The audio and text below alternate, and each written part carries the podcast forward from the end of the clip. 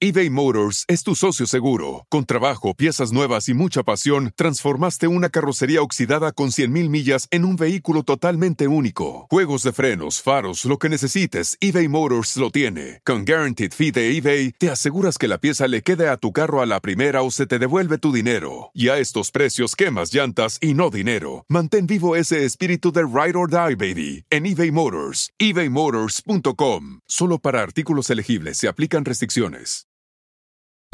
Arriba con Maite. Arriba con Maite.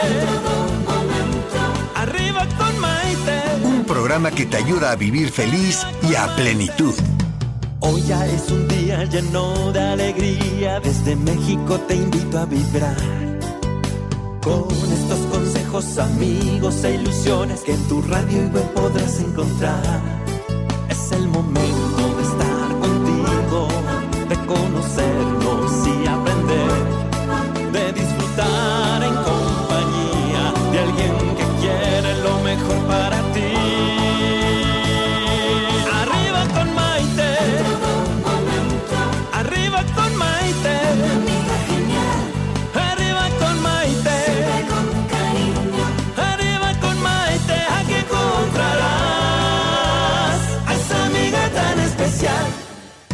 ¿Qué tal amigos? Bienvenidos a esta edición de Arriba con Maite, el programa que nos ayuda a vivir a plenitud y desde luego a ser felices. Estoy muy contenta saludándolos hoy día desde la Ciudad de México, este día que aquí para nosotros está un poquito lluvioso en algunas partes de la ciudad, eh, pero ha sido un día maravilloso. Fíjense que estuvimos celebrando el Foro Económico de la Mujer, el Women Economic Forum aquí en la Ciudad de México. Tuve la oportunidad de dar una conferencia esta mañana, estuvo muy bonita.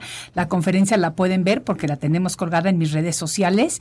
Y este y además me hicieron un reconocimiento por la labor que estamos haciendo para crear conciencia acerca de muchas cosas, de la importancia de ser mujer y de la importancia de la detección temprana del cáncer, porque realmente la detección temprana de esta enfermedad sí que nos puede ayudar a salvar nuestras vidas. Y precisamente de eso vamos a estar hablando el día de hoy, algo que tiene que ver que es la reconstrucción del seno o de los senos después de haber sido sometidos a una lucha contra el cáncer. Es decir, esa es una decisión muy personal. Puede ser que algunas mujeres la tomen como parte de su tratamiento, pero también se puede hacer simplemente para recobrar la autoestima o para sentirse mejor. Y también es muy válido, hay quienes decidimos no hacérnosla.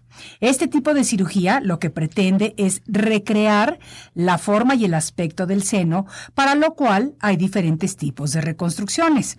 Cuando una mujer decide que quiere reconstruirse, ella y sus doctores deben de considerar varios factores para llevar a cabo una elección adecuada. Factores como, por ejemplo, su salud, sus preferencias personales, el tamaño y la ubicación del cáncer, el tamaño del seno, la complejidad de la cirugía, el hecho de necesitar o no tratamientos diferentes, además de la cirugía inicial para remover el tumor o los tumores, la cantidad de tejido disponible para la reconstrucción, el deseo personal de igualar la apariencia de ambos senos y, muy importante, los costos relacionados para este tipo de procedimientos. Hablando de costos, en gran parte del mundo, este tipo de cirugías reconstructivas se puede acceder con la cobertura médica de seguros y además también está contemplada en la cobertura de muchas empresas de medicina prepaga. Y saben que es una práctica que se lleva a cabo en muchos de los hospitales públicos ya como un procedimiento necesario durante el periodo de restablecimiento de la salud. Esas son súper buenas noticias para quienes quieren optar por la reconstrucción mamaria. El cirujano encargado de dicho procedimiento comienza por revisar los antecedentes médicos de la paciente y su salud en general, y con eso puede hacer una revisión educada sobre la cirugía que le va a recomendar a la paciente. La cirugía reconstructiva de la mama o del seno, además de modificar físicamente la apariencia de la mujer, tiene implicaciones fuertes psicológicas. Anímicamente, le puede devolver a la mujer mutilada por el cáncer su autoestima. En realidad, el objetivo principal de esta reconstrucción es precisamente mejorar la imagen corporal de la mujer, para que así pueda recuperar su confianza en ella misma y mejorar con ello, desde luego, su calidad de vida, especialmente después de una operación que puede llegar a ser traumática.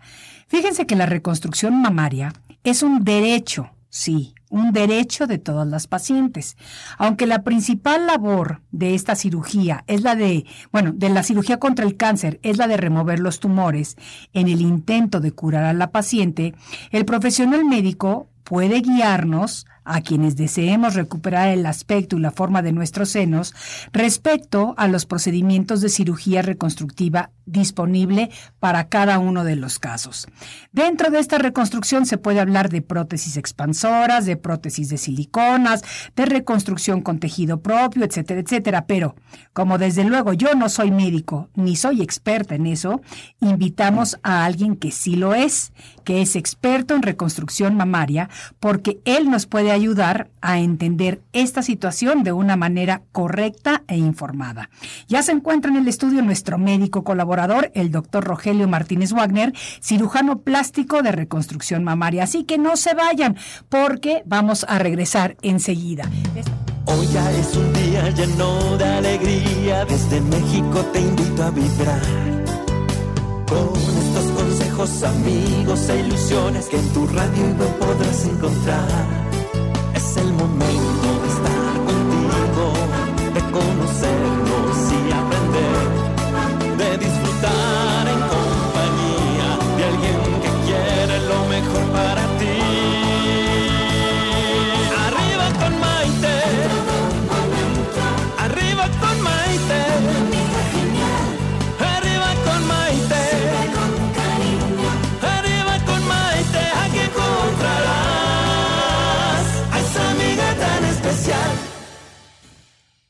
Nuevamente a esta edición de Arriba con Maite. El día de hoy estamos hablando acerca de la reconstrucción mamaria, es decir, la reconstrucción del seno o los senos después de haber sido sometido a una lucha contra el cáncer.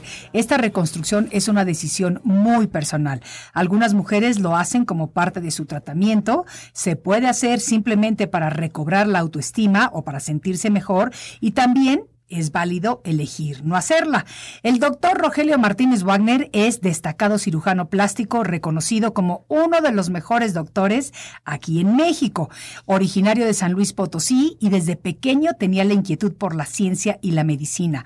Aunque durante su, aquí entrenó se les voy a contar, durante su juventud quiso ser jugador profesional de fútbol, quedando como campeón nacional sub-20, desde joven, mmm, a él le gustaban las matemáticas, la ciencia y todo aquello, por eso decidió estudiar medicina. La verdad es que este doctor se ha formado como cirujano plástico en el Hospital General Gea González después de haber sido titulado por la Universidad Autónoma de México. Cuenta también con una maestría en gestión directiva de servicio de salud por la Universidad del Valle de México y ha realizado rotaciones en diversos hospitales a nivel internacional. Vamos a darle un aplauso de bienvenida a nuestro queridísimo doctor Roger. ¡Yay! Un gusto estar contigo, Maite, como siempre. Me encanta. Mira el público cómo te. Qué bonito, ¿no? Sí. Se siente rico, se siente padre. Increíble. Es que te queremos mucho, sobre todo porque cada vez que te tenemos en el programa nos das a conocer cosas nuevas, interesantísimas y muy sensibles, pero de una manera que las podemos entender. Claro. Platícanos un poco acerca de esta reconstrucción. Pues quién mejor que, eh, que tú, ¿no? Para hablar de este, de este tema, ¿no? Pero yo, yo decidí no hacérmela, ¿sabes? O sea, yo prefiero tener mis boobies totalmente diferentes. No, yo sé, Decidí no hacérmela. pero es- eh, me refiero a que conoces el tema y también sí. es válida la decisión, ¿no? Claro. Eso es de cada quien. Claro. Entonces, claro. eh, más bien es, es una cuestión personal y de decisión, ¿no? Claro, claro. Entonces, para iniciar, yo creo que eh, tenemos que ver que, como todo en cáncer, lo ideal es, es la prevención, ¿no? Sí.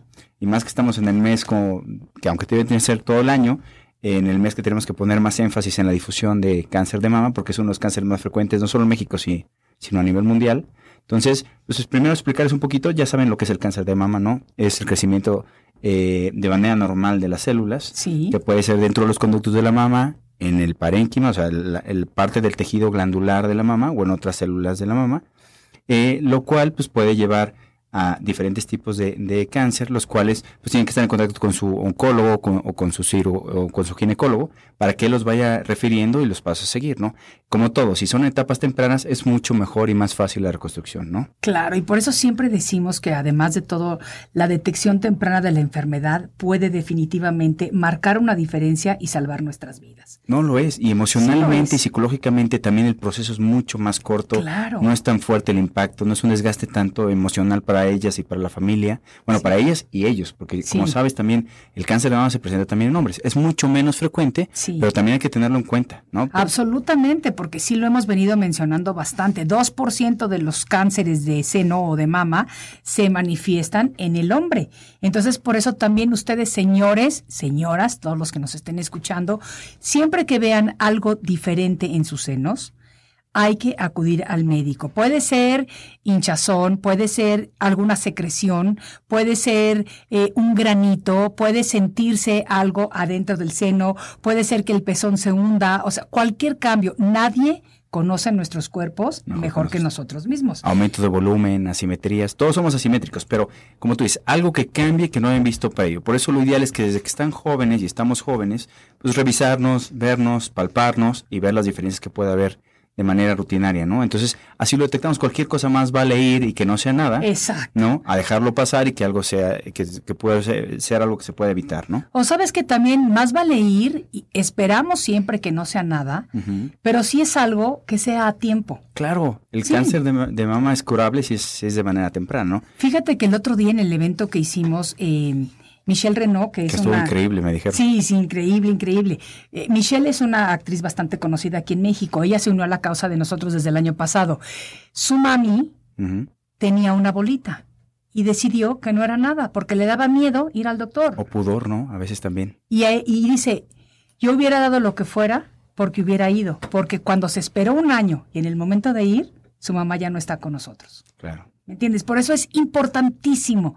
Impor- yo mejor que me den la noticia mala, pero que me la den y que yo me pueda volver proactiva Claro. y tratar de hacer algo, a que en el momento que me digan mediano, pues ya estás invadida porque no te atendiste a tiempo. Que eso claro. también pasa mucho. Lo más importante es eso, ¿no? Nosotros somos una segunda etapa, sí, Sí. una segunda etapa y estamos como, como ya segundo término, ¿no? Sí. Tenemos que estar muy en contacto nosotros con el ginecólogo o con el oncólogo que está tratando. ¿Por qué? Tenemos que ver la paciente, uno, qué tipo de cáncer es, ¿no? Qué Sí. tan agresivo y cuál va a ser la evolución de tratamiento, ¿no? Sí. Si va a necesitar nada más cirugía, si va a ser una biopsia, si va a necesitar quimio o radioterapia, porque todo eso tiene que ver en el tratamiento que nosotros podemos ofrecerle a la paciente, ¿no? Sí. Si es una reconstrucción inmediata, si es una reconstrucción tardía, si es una reconstrucción, como tú dijiste, con expansores, con implantes, con sus propios tejidos, con su propia grasa, si hay que poner algunos aparatos para hacer un poquito de presión negativa para aumentar la retracción que causa eh, la resección de, de la glándula mamaria, son muchas cosas. Entonces, lo ideal, uno, acudir a su médico, bueno, como tú dijiste, explorarse, Sí. detectarse a tiempo. Como tú sabes, es multifactorial el cáncer de mama, ¿no? Claro. Tiene una parte genética, depende de donde lo lean, del 5 al 10%. eh, y eso es importante. Si tienes algún familiar de primera línea, hermana, mamá, hija, que esté, tienes que cuidarte más, ¿no? Claro. Hacerte tu- sus ultrasonidos si estás jóvenes, tu mastografía, todo de manera rutinaria para detectarlo a tiempo. Porque pues los factores de riesgo, tú sabes, la ventana hormonal tiene mucho que ver. Si tuviste una, mm, tu primera menstruación fue a edad muy temprana o tu menopausia fue a una edad más tardía, tienes un poquito más de riesgo, ¿no? Sí, a ver, edad temprana, ¿a- ¿de qué edad estamos hablando? Pues es- eh, varía por los pacientes. Hay gente que empieza eh, a su primera menstruación desde los 9, 10, 11, 12 años. Y hay Correcto. gente que al contrario se va hasta los 13 años, 14 a veces, ¿no? Claro. Entonces, mientras más corta sea la ventana que están expuestas a ese tipo de hormonas, es un poco mayor el riesgo. Igual, la menopausia que llegue un poquito de manera más tardía, también aumenta un poquito factores de riesgo para tener cáncer de mama. ¿Cuál es la edad normal o promedio para la menopausia? También varía, eso, eso es muy importante estar con el ginecólogo, porque si fue, por ejemplo, una, una, primera menstruación eh, tardía, pues no importa que tengas un poquito más tardía tu, tu, este, Tu, tu tu menopausia. menopausia. Lo que es importante también es ver, por ejemplo, si no has tenido bebés, tienes un poquito más de riesgo. O Sí. si tus primeros hijos, o tu primer hijo fue también a una edad mayor, pues tienes también mayor exposición a, a- a factores hormonales, ¿no? Claro. Otro, como decíamos, es la, la carga genética. Hay genes que las mutaciones también tienen que ver un poquito. Tú lo sabes muy bien, el BRCA1 y BRCA2 tienen un poquito de relación. No quiere decir que si tienes la mutación vas a tener cáncer, o No. si no tuviste hijos vas a tener cáncer, pero todos son factores a tener en cuenta para cuidarnos, ¿sí? Y acudir a que nos vea el ginecólogo de manera rutinaria o un oncólogo que tampoco tiene nada de malo, ¿no? Si tenemos Claro, dudas, claro. no quiere decir que por ir con un oncólogo nos va a dar cáncer, ¿no? No, pero Nos- sabes que la palabra todavía asusta. No, a ver, pues o sea, asustaba hace 18 años cuando me diagnosticaron a mí la primera vez, me daba pánico. Pero todavía hoy en día, no te creas, ya ahorita porque tengo cualquier cantidad de amigos oncólogos, ya, y sea este término se ha vuelto familiar en mi vida. No sé si es bueno o malo, pero se ha vuelto, es una Claro. realidad. Entonces ya no, pero todavía como que, híjolas, la palabra voy al oncólogo asusta. Claro, pues Sí. nadie quiere ir. No, Pero como tú dices, es mejor tener una, una información más temprana porque podemos ser más proactivos para hacer algo, ¿no? claro. Y lo que dijiste de pánico también es importante, porque yo creo que este tipo de, de patologías tienen que ir relacionadas también con un apoyo emocional a veces, Sí. porque hay gente que puede manejar mucho mejor sus emociones, sus eh, malas o buenas noticias, pero hay gente que necesitamos un poquito de apoyo, ¿no? Y nada más saber o que nos dirijan un poquito cómo, cómo asimilarlo y darle la vuelta más rápido, ¿no? Porque a veces también perdemos tiempo en un duelo, sí. ¿sí? Para aceptarlo, que dejamos de hacer cosas que podíamos haber hecho en ese momento. Sí, eso le pasó, fíjate, a una queridísima amiga mía. Desafortunadamente, eh, en el momento en que la diagnosticaron con cáncer, eh, se acercó a mí en una fiesta, estábamos en Nueva York en una entrega de premios, y se acercó a, otra amiga mía también, actriz ella, Damari López. Estábamos Ada y yo platicando cuando se nos acercó Lore y nos dijo que la habían diagnosticado. Fíjate que ella se tardó mucho tiempo en aceptar su realidad. Ella pasó un proceso de duelo muy grande antes de empezar a tratarse. Y a ella le ha pasado como a muchas otras personas, eh, que como que no lo crees, no lo entiendes, no ¿Por qué a lo comprendes, ¿por qué a mí? Y te quedas mucho tiempo en el por qué, por qué, por qué. Y entonces estás perdiendo Tiempo días valioso. valiosos, o sea, realmente valiosos. Yo no te puedo decir la cantidad de veces que le estuve llamando por teléfono para ver si ya se estaba atendiendo, si ya había tomado una decisión, si ya sabía que era el siguiente paso, que tampoco quería yo agobiarla, porque ya de por sí hay mucho estrés con la enfermedad, pero sí siento que, que al no actuar de una manera rápida, pues definitivamente pierdes la batalla. Sí, eso le pasó a ella, perdió la batalla. Sí, eh, y hay que hacer conciencia de esto. Y a nivel mundial, tío, voy llegando de Europa, fui a, a dar unas conferencias y operar allá. te- y ahorita también están con, con este tipo de, de, de promoción y todo en todo el mundo. O sea, Claro. a donde iba había carreras de cáncer de mama. Yo el domingo había... voy a hacer la carrera en Nueva York, en el Central Park. Exacto. Sí. sí, exacto. O sea, ahorita es en todos lados. Entonces, para que vean la importancia que tiene este tema, ¿no? Entonces, lo primero es prevención. Ya si nos dieron la mala noticia de hacerlo y todo, entonces estar muy en contacto con el ginecólogo, con el oncólogo, qué se va a hacer, ¿no? Sí. Si es una biopsia nada más, si es una resección de parte de la mama, si es una mastectomía, si es una mastectomía conservadora de, de pezón, si es una mastectomía conservadora de piel, si, si necesitamos quitar ganglios, porque muchas veces tú sabes que empieza en la mama, pero a través de los ganglios linfáticos se puede ir a todo el cuerpo, ¿no? Que se llaman que- metástasis. metástasis, es cuando va avanzando, pues, eh, la gravedad de, de, de la enfermedad, ¿no? Claro. Entonces, eh, hay que ver el estadio para ver cuál es el tratamiento. También a veces tiene que ir pues, con un poquito de ayuda de medicamentos que se pueden hacer de quimioterapia, que a veces son un poquito fuertes para algunas personas, o radioterapia. ¿De qué depende? Pues del tipo de cáncer, el estadio y muchas cosas, ¿no? sí. ¿Por qué es importante esto? Porque nosotros pro- programamos el tipo de cirugía también dependiendo de eso, ¿no? Como tú bien comentaste al inicio del programa, hay muchas cosas que tenemos que tener en cuenta. Uno, pues las pacientes, depende de la edad, es el tipo de reconstrucción de mama que vamos a hacer, porque Claro. como todos vamos envejeciendo, ¿no? Claro. Los tejidos van perdiendo elasticidad, se van colgando, las mamas también van colgándose un poquito, que a veces de manera natural tenemos que hacer cirugías que se llaman mastopexias, que es elevar la mama a la posición que tenía cuando, éramos cuando eran un poco más joven, ¿no? Yo tengo una amiga adorada, Sí. adorada, que, que la diagnosticaron casi a los 70 años de edad. Y entonces su manera positiva y optimista de ver la vida decía, ¿qué crees que me voy a hacer yo? ¿Qué te vas a hacer? Me dice, me voy a hacer la reconstrucción, porque le hicieron mastectomía doble a ella. Sí. Se me voy a hacer la reconstrucción, pero ya hablé con el doctor y le dije que me dejara como si yo tuviera 25.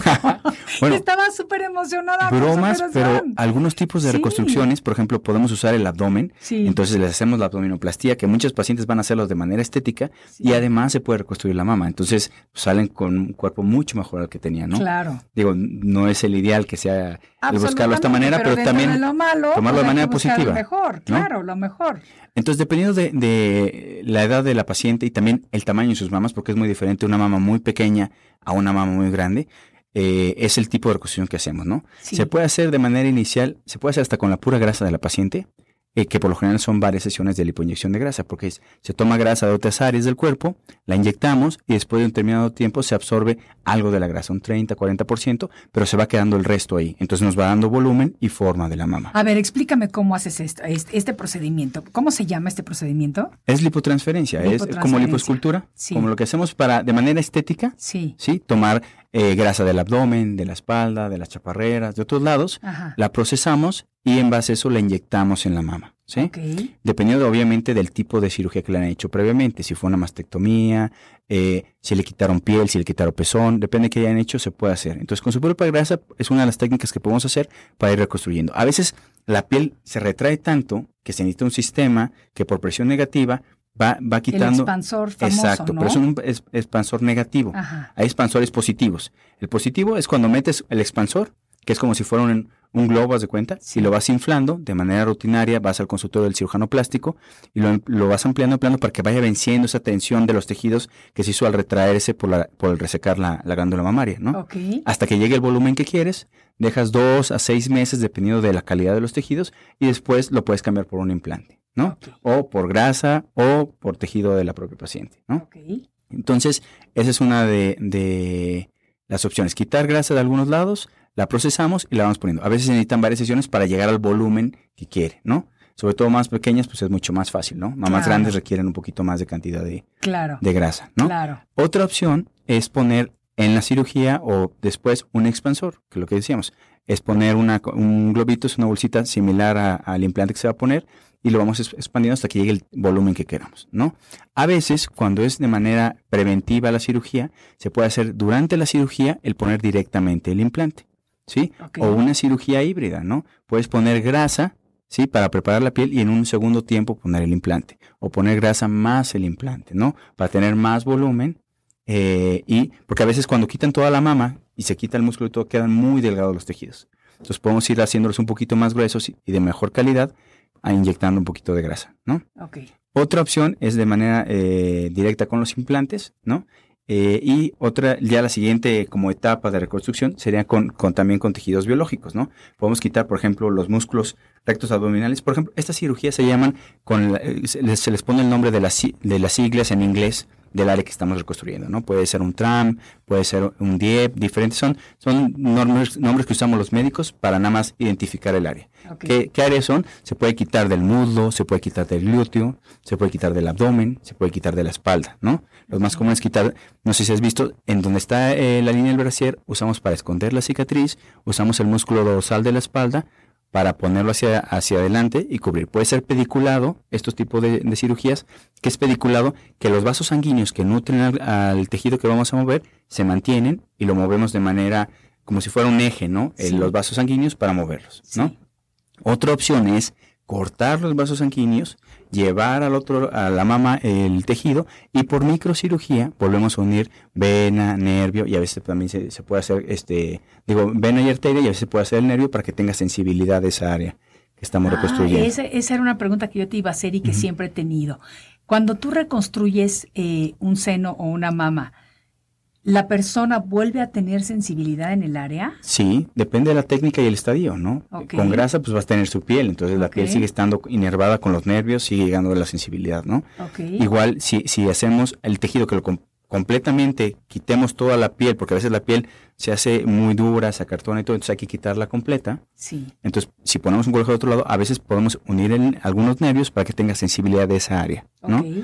Y también eh, se puede usar, como te decía, rectos abdominales, los rectos aquí del abdomen los podemos eh, rotar eh, hacia la mama, que puede ser pediculado o puede ser libre.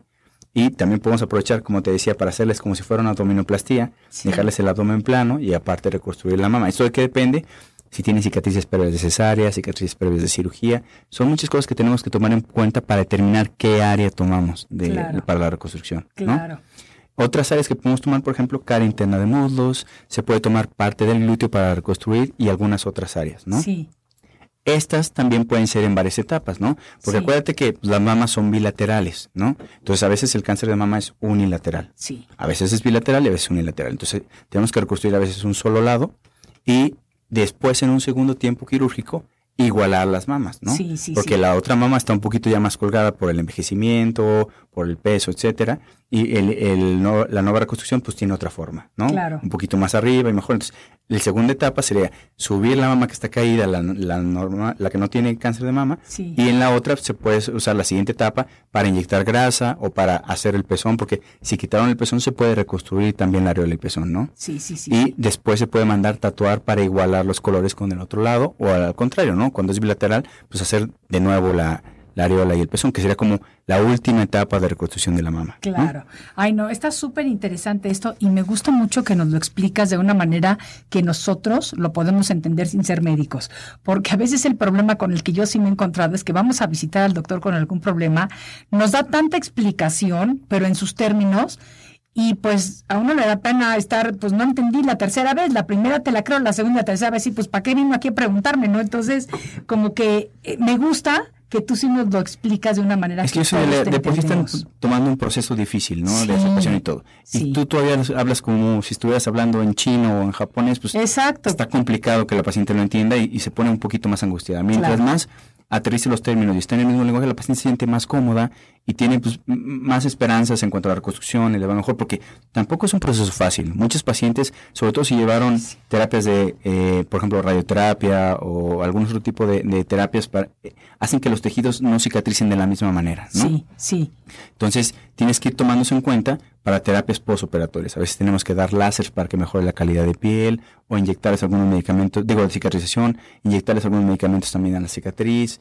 A veces puede haber dehiscencia, o sea, que se abran un poquito las heridas porque no cicatriza igual la paciente cuando tuvo radioterapia. Entonces, todos esos son factores a tomar en cuenta y tomar la decisión los dos, ¿no? No solo Claro, el médico, ¿no? claro. Ver la paciente, a lo mejor no quiere tanto volumen como el que tenía o como el que tiene en un lado de la mama, a lo mejor quiere que le reduzcan la mama que tiene Claro. y que la otra sea más pequeña, ¿no? Lo Claro. cual le facilitaría la reconstrucción al cirujano plástico, ¿no? Sí, son un millón de opciones, como somos un millón de personas, la Claro. verdad, o sea, todo es diferente. Te voy a hacer un par de preguntas del público que están muy interesantes ahorita que regresemos, porque ya es el momento de tomar nuestro primer pausa, nuestra primera pausa. Así que volvemos enseguida, esto es Arriba con Maite, ya volvemos. Estás escuchando Arriba con Maite. Enseguida volvemos. Hoy ya es un día lleno de alegría, desde México te invito a vibrar. Con estos consejos, amigos e ilusiones que en tu radio web podrás encontrar. Es el momento de estar contigo, de conocernos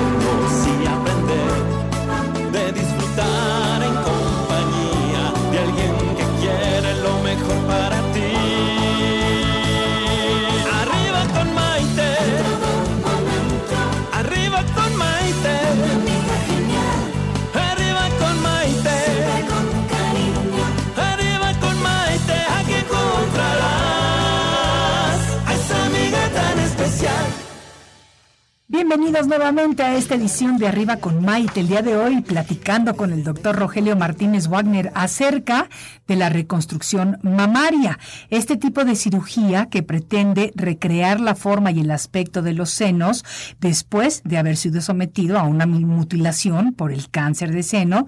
Y ahí nos está hablando él de diferentes tipos de reconstrucciones. Te quiero hacer una pregunta que nos llega por las redes sociales de Araceli Deloya. Eh, y dice lo siguiente, hola Maite, muy buena información. Yo tengo mastectomía en mis dos senos. ¿Por qué a veces se me inflama el seno donde tuve el tumor?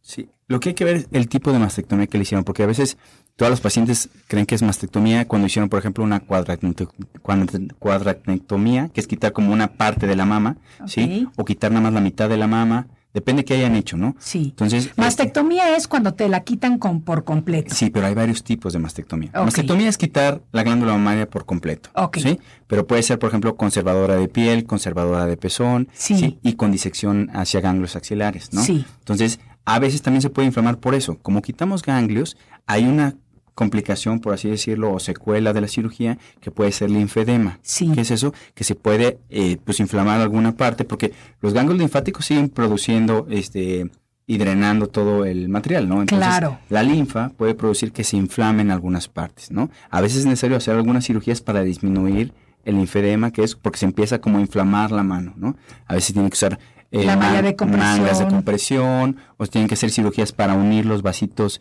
linfáticos, también con microcirugía, que también lo podemos hacer, para mejorar ese tipo de, de inflamación con los, con los pacientes.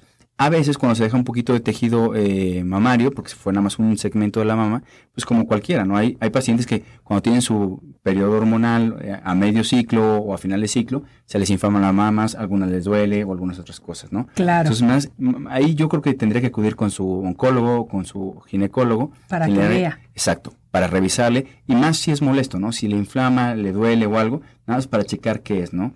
Ella dice, porque nos continúa escribiendo, y Sí. dice que tiene implantes, le quitaron todo, incluyendo el pezón y dos ganglios. Sí, a lo mejor puede ser un poquito de, de linfa que se está formando y le, le puede inflamar un poquito hacia la axila en algunos momentos o algo. Lo conveniente sería que vaya con su cirujano plástico que la, que la, que la reconstruyó. Con el cirujano oncólogo. También con los O dos, plástico. porque el cirujano plástico podría Sí. ver si es algo de, de linfa que esté quedando ahí, a ver si se puede hacer algún tratamiento, ya sea médico, ya sea de compresión o algo, para que mejore su sintomatología. Sí. O con, lo- con el oncólogo con el ginecólogo, nada más para checar que todo esté bien. Probablemente todo está bien, ¿no? Nada Sí. más es para estar tranquilos y ver qué es, ¿no? Y sobre todo si tiene alguna molestia de dolor o alguna otra cosa, pues vale la pena que se cheque, ¿no? Absolutamente, Araceli, gracias por compartir este comentario con nosotros. Escriben por favor un inbox porque te voy a tener en consideración como guerrera que eres para algunos de nuestros eventos. Me va a encantar que seas parte de nosotros, de seguir eh, llevando ese mensaje de esperanza y de que podemos. ¿no? Y gente como que como ella y como tú que ya han pasado este tipo de, de historias, pues pueden pueden ser el aliciente para muchas personas que apenas lo van empezando, Claro, ¿no? absolutamente. Y que vean que si se ponen las pilas y lo toman de una manera positiva, pues pueden tener mucho mejores resultados a que si se dejan caer, ¿no? Y ahorita que estabas hablando acerca del linfedema, te quiero hacer una pregunta. ¿Te puede dar después de que ya pasaste por todos los procesos o te da únicamente cuando estás atravesando esto? No, puede ser a, a diferentes etapas, depende la cirugía que se haya hecho, porque acuérdate que el, de hecho tú tienes que dar seguimiento, no Sí. por el hecho de que ya te operaron, ya, No. ya estás, ya no, estás porque libre. aparte de todo, después de las operaciones, cada año yo personalmente me hago mi, mi este, te iba a decir, no, No. mi mastografía, cada año no fallo. Eh, siempre pongo las fotos y siempre digo, yo ya me la hice para que más gente se la haga y demás. Eso es importante, por ejemplo, si te quitaron cáncer de una mama, tienes un poquito más de posibilidades de quitarte, de tener cáncer en la otra mama. Entonces, Claro. algunas pacientes este, se eh, optan por quitarse las dos de manera, una o la otra de manera profiláctica, ¿no? Que Claro. también se puede hacer para que no sea tan agresiva la mastectomía y para que haya reconstrucción en el mismo tiempo quirúrgico. Sí. ¿sí? O algunas pacientes que tienen carga genética, que tienen algunos marcadores este, tumorales, aunque no, no es definitivo, ¿no? Sí. O tienen mutaciones en BRCA1 o BRCA2, pueden optar por quitárselas, ¿no? Ha Claro. habido muy famosas en las cuales se han hecho, Angelina Sí. Jolie, algunas de esas pacientes por los cuales algunas optan de hacerlo de manera profiláctica. Sí. Entonces, lo, lo ideal es que tengan un seguimiento porque se pueden presentar diversas complicaciones o diversas cosas que a lo mejor no tenían en un inicio, ¿no? Sí. Entonces, lo ideal es que no pierdan continuidad y que tengan determinadas citas con su ginecólogo, con su oncocirujano, con su cirujano plástico para que vean que todo va bien, ¿no? Claro. Como tú dices, es mejor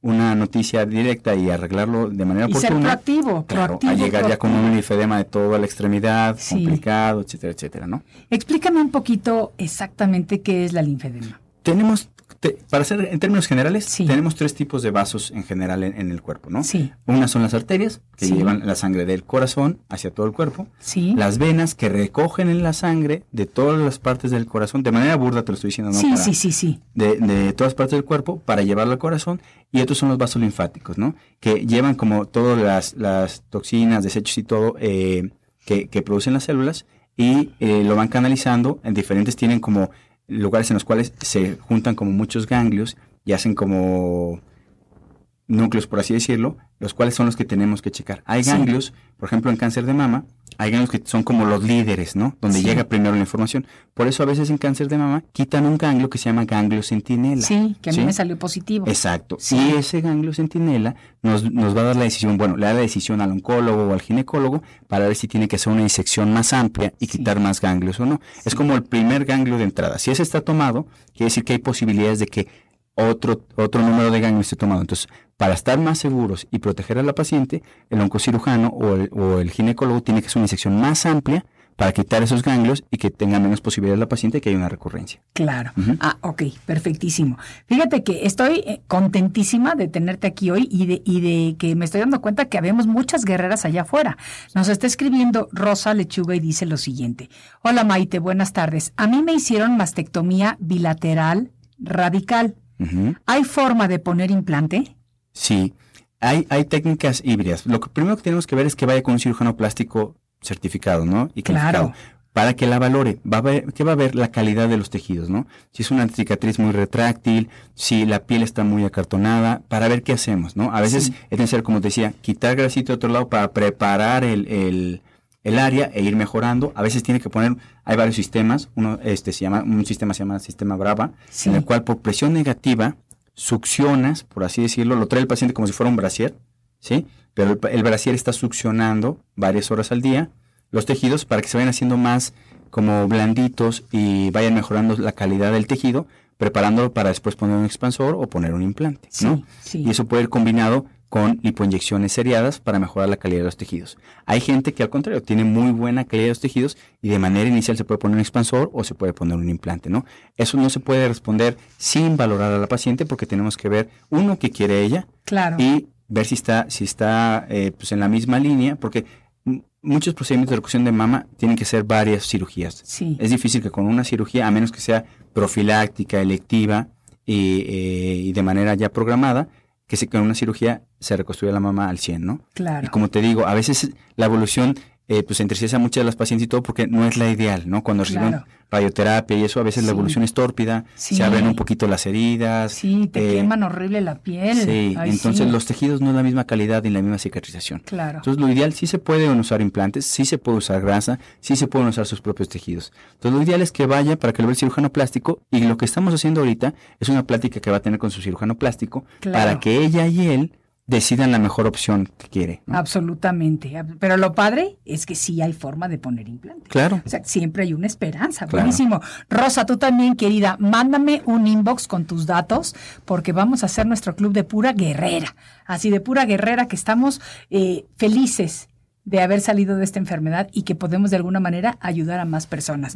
Dime una cosa, estamos hablando de mm, esta reconstrucción mamaria eh, como derecho de las pacientes, aunque la principal labor de esta cirugía es la de eh, la de hacernos sentir mejor, la de no sé, la de reconstruirnos para que nos devuelva la autoestima, para, para tantas cosas, o sea, que realmente ya tienen que ver más con la apariencia física, pero de todas maneras emocionalmente ayuda mucho. Claro. Ok, Como tú dices, ahí tenemos como un triage. Como cuando llegas a urgencias, das prioridades, ¿no? Este paciente está muy grave, se atiende primero, este todavía puede esperar un poquito y este puede pasar a consulta, ¿no? Sí. Entonces, es igual con el, con estas pacientes, ¿no? Sí. Tenemos que ir eh, valorando todo, en Sí. general, emocionalmente, cómo están, eh, qué estadio eh, están cursando y todo, para ver qué vamos a hacer con, con las pacientes. Sí. Lo que digo, parte de todos los, los grupos de reconstrucción de cáncer de mama deben tener un psicólogo y a veces un psiquiatra. Claro. No quiere decir que tengan una patología psiquiátrica ni nada. ¿sí me no, quiere decir explico? que necesitamos apoyo. Apoyo y guía. Hay gente que vamos a platicar con el psicólogo o el psiquiatra simplemente para estar más plenos, tener otro tipo de visión. Entonces, yo creo que es una parte válida porque muchas veces es una depresión y una culpa cuando no la tienen, ¿sí me Sí. explico? O sea, y pierden mucho tiempo y desgaste emocional en eso, ¿no? Sí. Y el aceptarlo, a veces hay gente que tiene una curva muy pequeña, pero hay gente que tiene que pasar por algo más o tener un apoyo de alguien más para que no toda la gente cuenta con la suerte de tener una buena familia alrededor Claro. o, o de gente que la apoya, ¿no? Para salir Claro. adelante, ¿no? Absolutamente. Y como tú decías, ¿es un derecho? Claro que es un derecho, ¿no? Sí. Pero tenemos prioridades, acuérdate. Primero es la vida, Estar vivas. Ajá. Lo primero es pelear por la vida, claro. ganar esta batalla. después la función Sí. y al último la estética. Sí. Obviamente, ya que pasamos estas dos, pues queremos la estética, ¿no? Sí.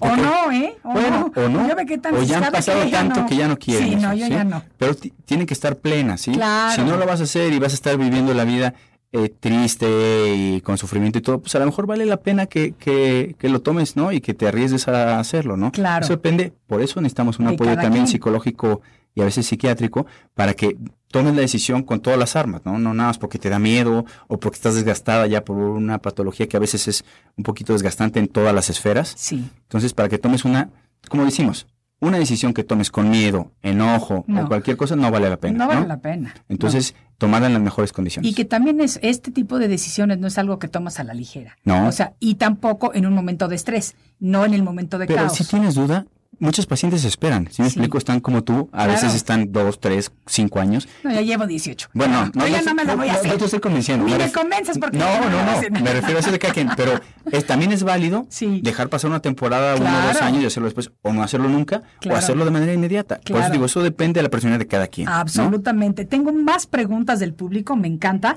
Ahorita las vamos a hacer, pero tenemos que tomar nuevamente una pausa.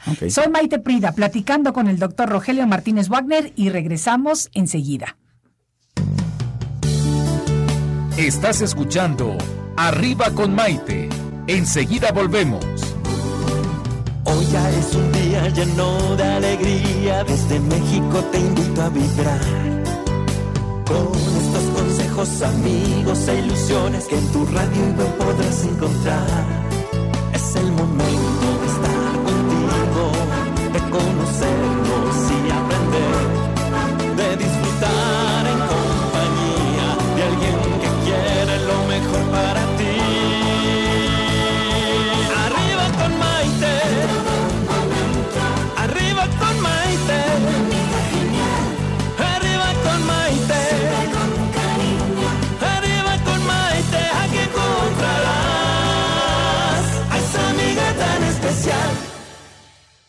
Bienvenidos nuevamente a esta edición de Arriba con Maite, el día de hoy con el doctor Rogelio Martínez Wagner hablando acerca de la reconstrucción mamaria. Tocamos el tema hace ratito, Roger, acerca de que esto es un derecho para las pacientes. Sí. Algunos seguros médicos lo cubren, algunos no. Pero también hay instituciones, el Seguro Social aquí en México, eh, que lo cubren. A ver, platícame un Sí, poquito acerca los seguros de gastos médicos la mayoría lo cubren. De Sí. hecho, son los principales cánceres de, a nivel mundial. Ok. Entonces, la mayoría lo cubren. Nada más lo que no, se va- no- lo que no te van a cubrir es que si tienes ya detectado, vayas a que es un seguro de gastos No, médicos, claro. no te lo va a cubrir, como Claro, todo, ¿no? como cualquier Pero si enfermedad. tienes un seguro de gastos médicos, la mayor La parte lo cubre, ¿no? cubre. Algunos limitan el hospital o algunas cosas, pero la mayor parte lo cubre, ¿no? Ok. Y también para la gente que no tiene seguro de gastos médicos, tampoco es que está eh, Perdida, perdida no ¿no? hay esperanza. El Seguro Social tiene programa, el ISTE tiene programa, Salubridad tiene programa.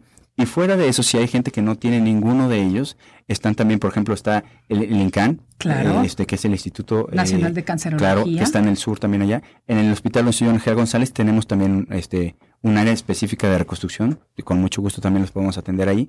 Y desde todo, ¿no? Desde detección, todo lo incluye. Y también hay fundaciones y muchas campañas en- para reconstrucción, ¿no? Claro. Hay, hay, hay veces, y sobre todo en este mes, es cuando más campañas de reconstrucción. Pero no solo en octubre es cuando sucede, yo No, siempre lo digo. hay en Entonces todo el año. tenemos que recordarlo continuamente. Entonces, más bien es acercarse a algún cirujano plástico y todo. Si, si no es cuestión económica, buscar otras opciones. Hay muchas opciones para, para realizarlo, ¿no? El chiste es tener las ganas de hacerlo y buscar los canales adecuados para irse.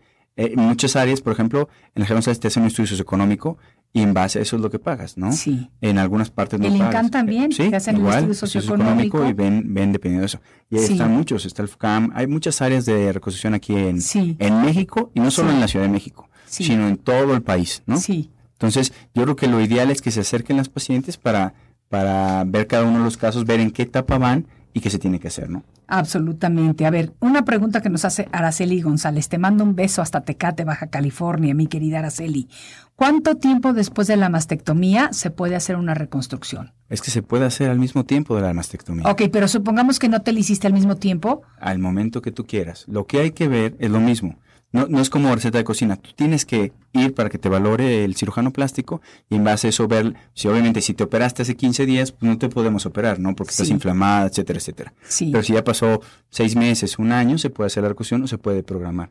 Si es de manera, al contrario, desde que tú sabes eh, que te van a hacer una mastectomía, si es de manera temprana, tú puedes ir a valorarte con el cirujano plástico, que se ponga en contacto con el ginecólogo, que sería lo ideal, o el cirujano oncólogo, y en base a eso planear una reconstrucción inmediata, o si vas a tener quimio, radio o algo, y el cirujano eh, eh, oncólogo o el ginecólogo dice, prefiero esperar, llegar a un acuerdo los tres para ver la manera de reconstrucción. Pero puede ser en cualquier momento. Como te decía, hay gente que se espera un año, hay gente que se esperan dos, hay gente que se esperan cinco, hay gente que nunca se reconstruye. Entonces, Claro. una decisión personal. Pero yo creo que mientras más información tenga el paciente, Claro toma una sí. mejor decisión. Entonces, Absolutamente. no vas a perder nada con ir a que te valoren, ¿no? Claro. No vas a perder tiempo ni nada. Yo creo que es al contrario, es una cosa valiosa que te puede ayudar a tomar una mejor decisión. Absolutamente. A ver, me dice Juanita, a mí me hicieron una lompectomía y quedé asimétrica. Bienvenida al club, eso lo digo yo.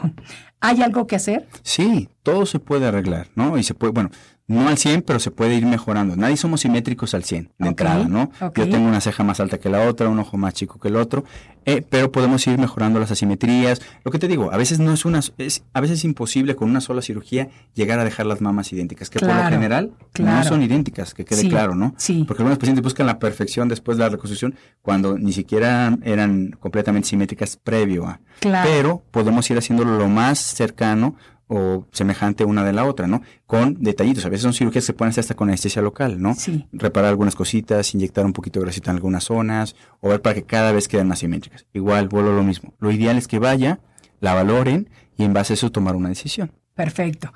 Otra pregunta similar a la que ya te hicimos, pero para reafirmarlo, de Elpidia y dice lo siguiente.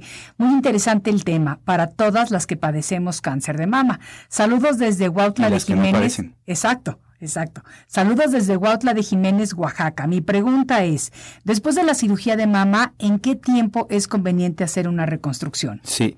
Como te decía, es muy variable el tiempo. Uno también emocionalmente, cómo está la paciente. Sí, tienes que estar Como preparada. a ti te pasó, hay Sí. pacientes que están desgastadas ya Sí, emocionalmente, sí. ¿no? Y, y todo, ¿no? O sea, no quieren saber nada, están ya libres de enfermedad, así se quieren quedar un rato, ¿no? Sí. Un poquito de tranquilidad, de paz, no más médicos, no nada, Sí. también es válido, Claro. ¿no? Entonces, yo creo que lo que tienen que hacer es ser autocríticas, ¿no? Con ellas mismas. Emocionalmente están bien, necesitan apoyo emocional, necesitan apoyo de su cirujano oncólogo, de su ginecólogo o una evaluación por un cirujano plástico. Como les Sí. digo, no van a perder nada por ir, ¿no? Van a tener más información y ellas mismas van a tener que decidir. Jamás se va a hacer una cirugía Sí. cuando ellas no quieran. Entonces no pierden nada por ir y tener todas las armas, ¿no? Sí. Es como si vas a elegir un automóvil, ¿no? Claro. Pues vas a ver varias marcas antes de decidir por una, ¿no? O mínimo Claro. te metes a internet para ver varias opciones. Igual acá, ves todo lo que tienes que saber sobre eso y en base a eso tomar la mejor decisión para tu caso. la más informada para ti. Claro. Absolutamente. Fíjate, este comentario está muy interesante porque es un mito que todo mundo me ha preguntado mil veces acerca de este mito y te lo voy a preguntar yo a ti. Primero que nada, es de Helen López desde Guayaquil, Ecuador. Le vamos a No mandar un saludo. Sí, yo también, qué lindo, sí. ¿verdad? Ahí con un buen malecón y amigo, todo. ajá. Lindísimo. Les quedó el, malecón espectacular. Increíble. Sí. espectacular. Pero bueno, dice, eh, un saludo para su hijo James Patrick Peña, que se está recuperando de una cirugía. Eh, James Patrick, te mandamos un saludo súper cariñoso desde la Ciudad de México, pero la pregunta es esta, fíjate. Me gustaría saber su opinión. Leía un artículo en donde se explicaba que practicarse mamografías produce cáncer mamario. ¿Qué hay de cierto en esto? Como tú lo dijiste. Es, es, bueno, tienen, tienen un punto porque si te hiciste estudios radiológicos, obviamente antes la las radiaciones y todo eran mucho mayores, los- Claro. la tecnología va avanzando muchísimo. De niño o de niña, si te hiciste estudios, tienes un poquito más de posibilidad de también desarrollar en algunos tipos de cáncer, ¿no? Sí, Pero no quiere decir que te hagas un estudio, que el que te hagas un estudio te va a hacer que te desarrolle el cáncer de mama. La radiación es muy pequeña y yo creo que es mucho, mucho mayor el- lo que puedes ganar con una detección a que te vaya a provocar cáncer. ¿no? Absolutamente. Entonces, no dejen de ir a hacer una mastografía por el miedo que les vaya a dar cáncer. Al contrario. Para nada, fíjate, fíjate, qué importante es esto. Las personas que somos mayores de 40 años, si nos hacemos una mastografía una vez al año a partir de los 40 hasta que nos, nos vayamos, recibimos menos radiación que si nos vamos un día completo a la playa a tomar el sol. Claro. Entonces, no nos va a dar cáncer por eso. Entonces, quítense ese mito, porque de verdad es erróneo. Vayamos a hacernos la mastografía, porque eso sí puede salvar nuestra Y vida. cada vez es más accesible la mastografía. Sí. Antes a lo mejor era menos accesible o un poquito más. Ahorita es muy barata, muy accesible y hay muchos programas que la cubren. Y hay muchas veces que, que nosotros también le estamos regalando este, Claro. este- esta vez aquí en México. Y eh, lo pueden hacer una vez al año, dependiendo, claro. de- dependiendo obviamente, eh, la frecuencia es dependiendo de si tienes familiar, tu edad, ventana hormonal, mil cosas. Por sí. eso tienen que ir antes con un ginecólogo para que los Exacto, oriente, o un exacto. cirujano, este, oncólogo para que los, los oriente cuándo la tienen que realizar. Pero no dejen de ir por creer que les va a dar cáncer, o sea, Claro, Roger, tú ya nos dijiste de la opción para las personas eh, que necesiten un poco de apoyo financiero en el Hospital Gea González, Sí. que pueden acudir ahí. Y como es en mil opciones. Exacto. Quiero que nos des, ¿a dónde te puede localizar a ti la gente? Aquí en la Ciudad de México, tu oficina está en Homero. Sí, estamos en Polanco. 432 en Homero Polanco. cuat- cua- eh, 432 en Polanco, en el primer piso. ¿no? Exacto. El teléfono es 55 55 31 67 48. Una vez más. 55 55 31 67 48. Con mucho gusto los orientamos, eh, ya sea que quieran ir a consulta con nosotros o decirles algunas de las opciones que hay, ¿no? Exacto. Y la otra es acercarse a tipo de hospitales como el INCAN, el FUCAM, el GEA González, Sí. en el cual pueden pedir en todas las etapas, ¿no? Desde detección, cirugía para eh, curativa o paliativa para cáncer de mama o cirugía reconstructiva. En el área de, de cirugía plástica donde estoy, tenemos un área específico Sí. para la reconstrucción de cáncer de mama. Entonces, si necesitan, el, podemos dar el teléfono también del GEA si quieres. A ver, el teléfono Es el- 01 55 Sí. 4000 3000 y nada más pedir la extensión para cirugía plástica y los van a orientar y si no con red, en las redes también les podemos ayudar no si necesitan eh, nos pueden mandar este un inbox y por ahí les contestamos no para darles la información. Oigan, y todos ustedes los que nos están escuchando, aquí tenemos a un doctor que aparte de todo es un ser humano maravilloso con los programas de ayuda que hace para cientos de personas literalmente hablando, pero además es de lo más deportista, extremista. Métanse a sus redes sociales y síganlo porque les va a encantar cómo viaja por el mundo aprovechando sus congresos, Claro. cirugías y su todo. Matando 10 Y hace unas cosas increíbles. ¿Tus redes sociales son? En Instagram estamos como MD Roger Wagner Roger Wagner y en Y Wagner se escribe con doble W A G N E R y en Facebook estamos como MD Rogelio Martínez Wagner Síganlo porque se van a divertir muchísimo. Es un doctor estupendo y además un hombre súper aventurero que a mí me encanta ese espíritu que tiene. Roger, mil gracias por haber compartido Siempre un gusto, día con ¿eh? nosotros. Y cualquier duda que tengan nos puedes eh, mandar o derivar a las pacientes cu- cuando te, te contacten por redes también. Absolutamente. Gracias por invitarme. Claro que sí. Gracias a ti y amigos, a todos ustedes. Como siempre les digo, muchísimas gracias por haberme regalado lo más valioso que tenemos los seres humanos, que es nuestro tiempo. Soy Maite Prida. Esto fue Arriba con Maite y los espero en el siguiente de la serie. Que tengan un lindo día. presentó Arriba con Maite. Arriba